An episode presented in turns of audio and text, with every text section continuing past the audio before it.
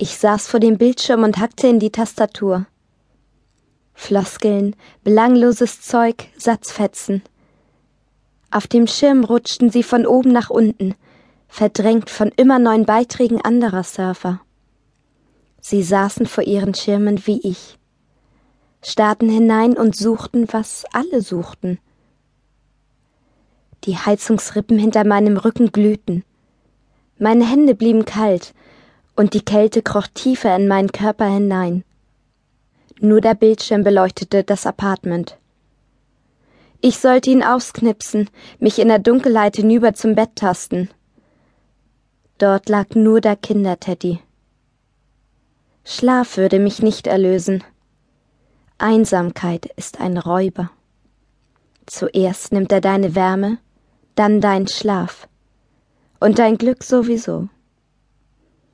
Deswegen nippte ich an meinem Glas Rotwein und meine Finger tippten weiter, reihten Sprüche ein in den endlosen Reigen der Gesprächsfetzen, die in Wirklichkeit zu oft Hilferufe waren von Menschen, die in ihren Nächten froren. Ab und zu tauchten ganze Sätze in dem Wörtermeer auf, das ansonsten aus Hi, bin on, ist cool, wie geht's? Krass, ey, bis gut drauf heute bestand. Sätze von Surfern, die erahnen ließen, dass Menschen sie formuliert hatten, die mit Witz und Charme gesegnet waren. Prinz mochte so einer sein. Prinz war sein Spitzname im Chatroom.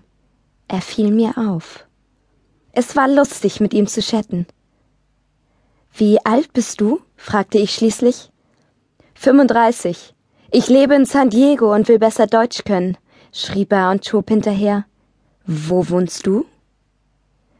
In einem dunklen Apartment, aber bald in deinem Herzen, tippte ich und kicherte. Die Anonymität des Netzes war mir zu wertvoll, um sie jemals aufzugeben.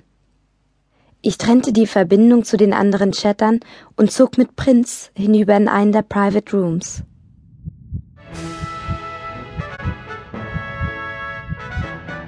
Mein Prinz aus San Diego. In der Fantasie malte ich ihn mir aus.